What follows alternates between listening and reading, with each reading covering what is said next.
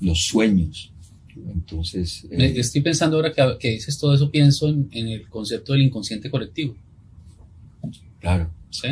Y, y pienso que pues está claro, los dos somos colombianos, ¿no? Pienso en el inconsciente colectivo del país a través de la historia que me acabas de contar, ¿no? Que comienza con la guerra de los mil días, con la migración, con los afrocolombianos, con el mestizaje, ¿sí? Que pasa por, con, con la violencia, ¿no? El desplazamiento, la quema, el despojo, ¿no? Toda esa, y también pues eh, esa recursividad de la nación, ¿no? De sobreponerse, porque detrás de cada historia que me cuentas hay una, Claro, una capacidad de sobreponerse, Claro. ¿no? Eh, y estoy pensando en el inconsciente colectivo de esa nación nuestra que, que o, o naciones, porque Co- Colombia es una complejidad, ¿no? Estoy pensando en qué tipo de inconsciente colectivo puede tener una nación como la nuestra. Y claro, las artes, como bien dices, resuelven un problema de aproximación. Porque permiten hacer lo que, lo que- bueno, a mí me lo enseñó Catherine Walsh, pero, pero sé que viene de otra parte también. Y es sentir y pensar al mismo tiempo, ¿no? Sentir y pensar, ¿no? Esa, es- esa, Sí, como decía Orlando, Fals. Ujú. El profesor Orlando Falsborda, que fue profesor nuestro en la Universidad Nacional. Bueno, pero entonces tú haces esa tesis sobre la huella, eso, eh, eh, y, y ahí conoces tú a, Will- a William Ospina, ¿no? Que es otro... otro eh, Sí, entonces estando trabajando con, con Stanislao y siguiéndolo y yendo pues a sus cursos y siendo muy, muy amigo, me dice, de, de- ah, él era muy generoso, muy afable, muy abierto, siempre tenía la- el- las puertas abiertas y sus manos abiertas, era muy generoso. Entonces me recibió en su casa y, y, y iba a su casa siempre. digamos, La casa de. Stanislao Zuleta era famosa porque era un centro intelectual, ¿no? Claro. O sea, eh, gravitaban, era como, él era como una estrella, ¿no? Como un sol, ¿no? Como una fuerza de gravi- Mm. gravitaban alrededor de la casa de Stanislao Zuleta, pues figuras que más adelante iban a ser eh, tremendamente importantes, ¿no? Eh, entonces tú llegas allá a la casa de Stanislao a visitarlo. ¿Qué pasa? Sí, Stanislao ese día estaba enfermo, tenía, siempre padecía de problemas respiratorios complicados, de ¿Fumaba? asma, y fumaba mucho, entonces le daba Ujú. unas gripas tenaces, unas bronquitis. Tenía uno de esos bronquitis. Y entonces, muy, nunca había hecho eso, le dijo a Yolanducha, su hija, Éramos muy amigos, nos queríamos mucho con Ujú. Yolanducha. Dígale a Carlos que suba. Entonces mi, papá dice que suba, como sorprendida. Un, hon- un- un- Sí. un honor subir al, al- estudio de él, una camita pequeñita, ahí acostado, un montón de libros al frente. Entonces estábamos, comen- comenzamos a conversar.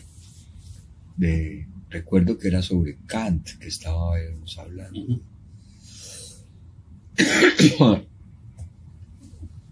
De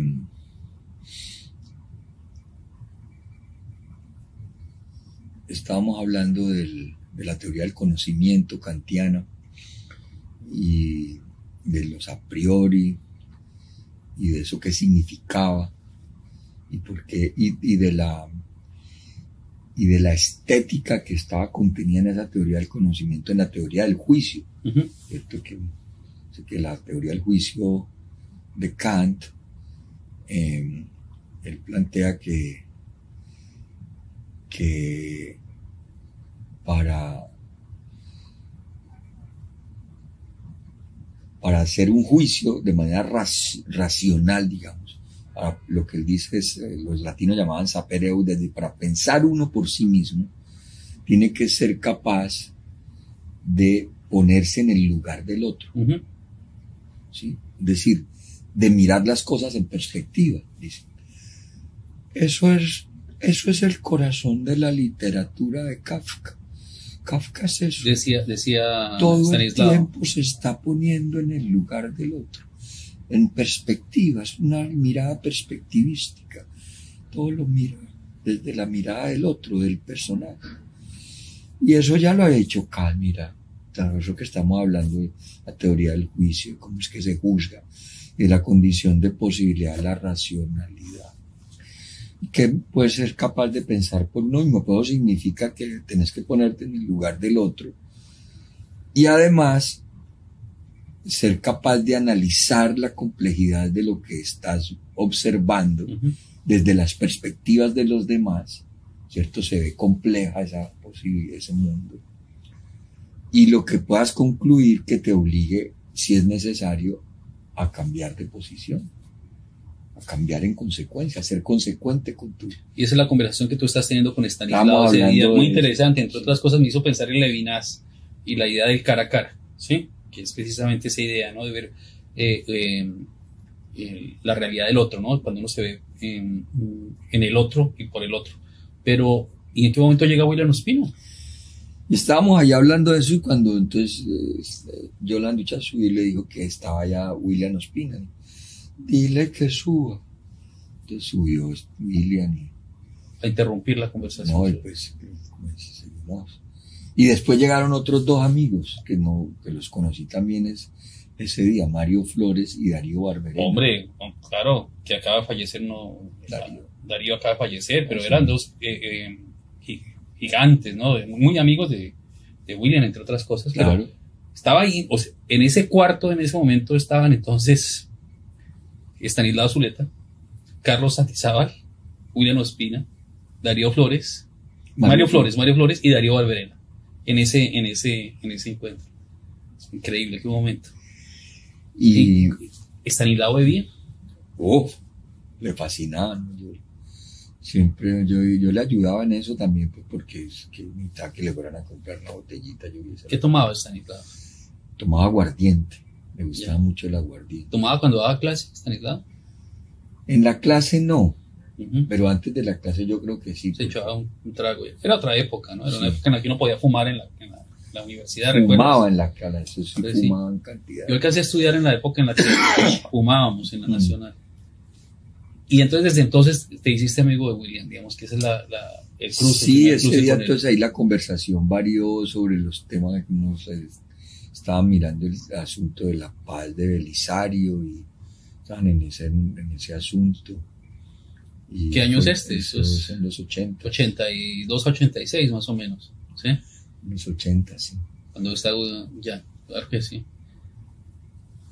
Y te vas para, para, para Bogotá en los 90, me dijiste, en los 91, 92, en esa época, cerca después de la Constitución, una cosa así. ¿Hiciste parte del movimiento de la em, em, Constituyente? Empecé a irme al final, como en el 89. Sí, yo trabajé con los jóvenes, los grupos juveniles de la Universidad Javeriana en Cali en particular, por una novia que tenía muy hermosa, Luisa Ulloa. Estudiaba psicología en la Universidad Javeriana, entonces iba con ella ya y estaban en la de la constituyente. Una pelada que se llamaba Mapi, me acuerdo. Ella luego fue luego como congresista, ahora se volvió política. Y me parecía como, o sea, me, sentí como en el 72.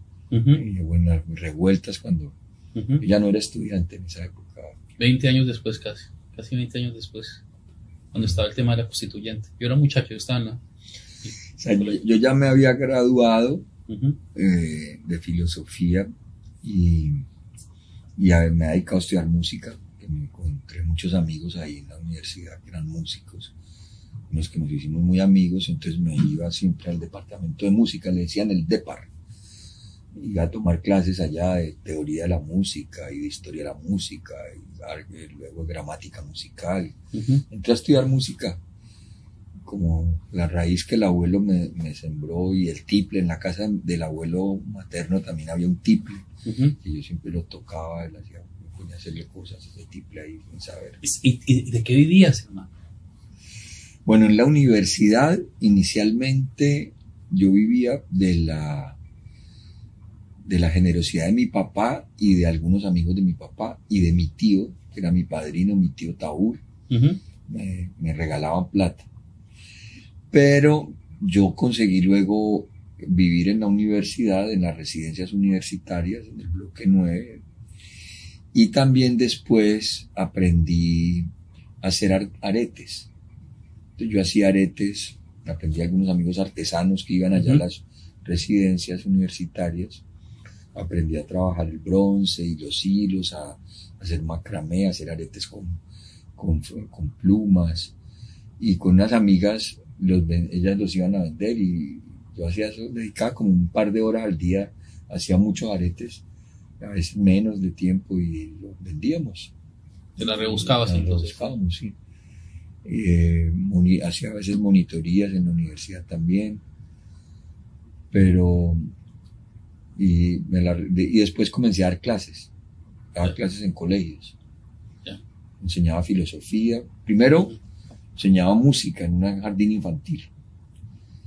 Luego tocaba el piano en un colegio que se llama Luis Horacio Gómez en la clase de euritmia. Unas piezas muy sencillas, como medio bartokianas, como microcosquianas, como el microcosmos de Bartok, muy sencillas.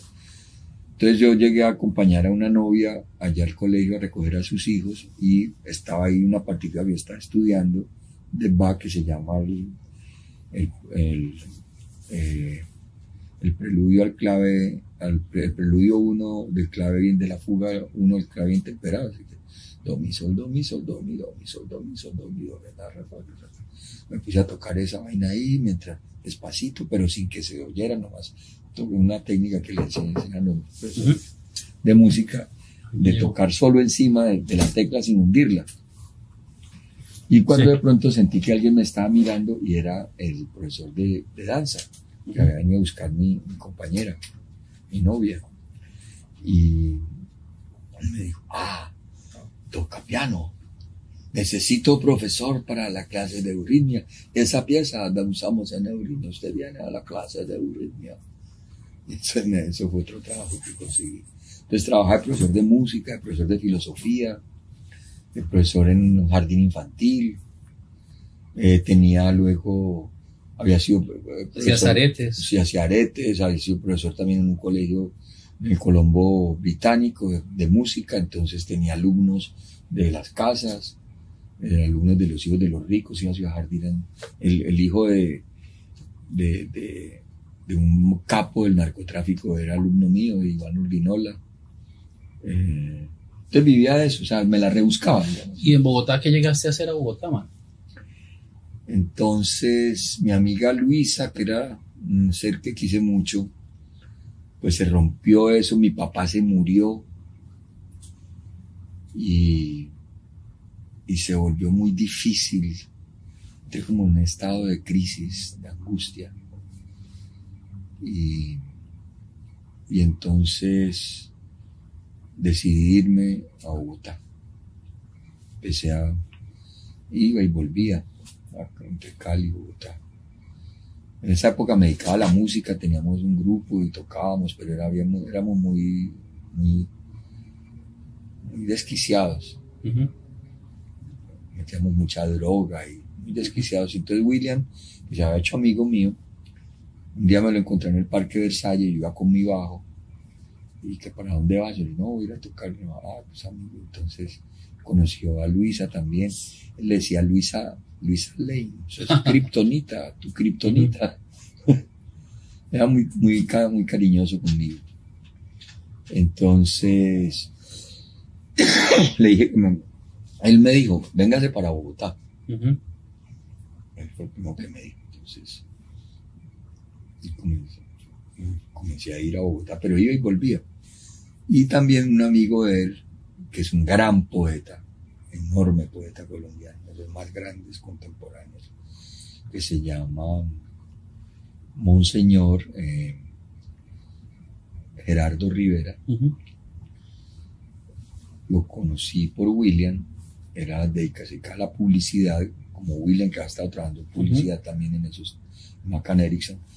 Entonces, eh, yo, donde otro amigo de William me dieron trabajo de publicista, de creativo, y Gerardo me invitó a trabajar a Ecopetrol, que necesitaban a alguien para que ayudara en una cosa ya de una campaña interna de educación, no sé qué. Y allí yo entré con un trabajo, el trabajo más, o sea, la única vez que he sido millonario. Ah, trabajaste en Ecopetrol, sí. Tenía, tenía conductor, tenía helicóptero, tenía, Sí. tenía casa en Cali, en Buenaventura, en el Hotel Estación, en, en el- la desembocadura de ¿Cuánto duraste ahí, man? Como un año trabajé ahí. ¿Y el teatro? Y el teatro no, yo lo había dejado ya, yo lo dejé.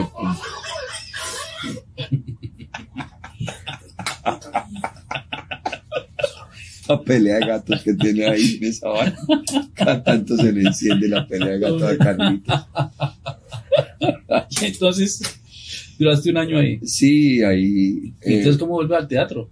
por, porque por eco- Mario Flores me dijo que le tenía que ayudar al Teatro La Candelaria. Que había que ayudarle. Nosotros teníamos un grupo en Bogotá, llamado el Grupo Proyecto, que trabajamos, nos reuníamos una vez a la semana a pensar aspectos de la, del Colombia necesitaba un proyecto nacional, los aspectos del proyecto de país. Sí, Pues sí. conversábamos, venía gente muy interesante ahí. Mucha gente que ha estado ahora construyendo la paz, como Leiva, por ejemplo Ujú. el mismo Mario pues, Darío, que estuvieron en el proceso de paz de Belisario, que tuvieron mucho que ver con el proceso de paz de Pastrana. Todo ese combo que luego montó el proceso de paz de Pastrana, trabajamos en el grupo Proyecto. Del trabajo del grupo Proyecto salió un texto que hizo William, que es Colombia en el planeta. De, no, perdón, la franja amarilla. ¿Dónde está la franja amarilla? ¿Dónde está la franja amarilla? Eso, eso salió ahí. Salió de esas discusiones, digamos, del grupo proyecto. Y entonces Ma- Mario me dijo que le ayudara a Candelaria con Ecopetrol y me invitó a un almuerzo con Patricia Ariza. Me invitó al teatro. Y me invitó a mirar el teatro que hacía con los ñeros, habitantes de la calle. Y eso como en el año 93, ya eso era el 93, ya bastante tiempo yo en Bogotá, como cinco años. Eh, era el censo. Entonces, del grupo Proyecto habíamos invitado a unos amigos cubanos, a la su vicepresidenta de la Casa de las Américas y al director de la Fundación Ludwig de Cuba, que es una fundación dedicada a la promoción de las artes plásticas, Elmo Hernández y Marcia Leiseca. Nosotros habíamos financiado eso con el grupo Proyecto. Y ellos estaban en la casa de Patricia alojados, y entonces era el censo, ya que estar encerrado todo el día, el censo del año 93. Entonces acordamos que nos íbamos a encontrar en la casa de Patricia y con ellos, y pues como yo era un potentado, yo tenía muchísima plata y, y un- una caja con todo tipo de viandas y de licores, Ujú. así como si fuera especie de mafioso, de- no, banquero, como un banquero, no tenía comportamiento banquero. Entonces llegué así a esa casa muy linda, la casa en la Candelaria, Portón 28, me llamaba eso. Y desde entonces no salgo de Y no te fuiste. Nunca te fuiste.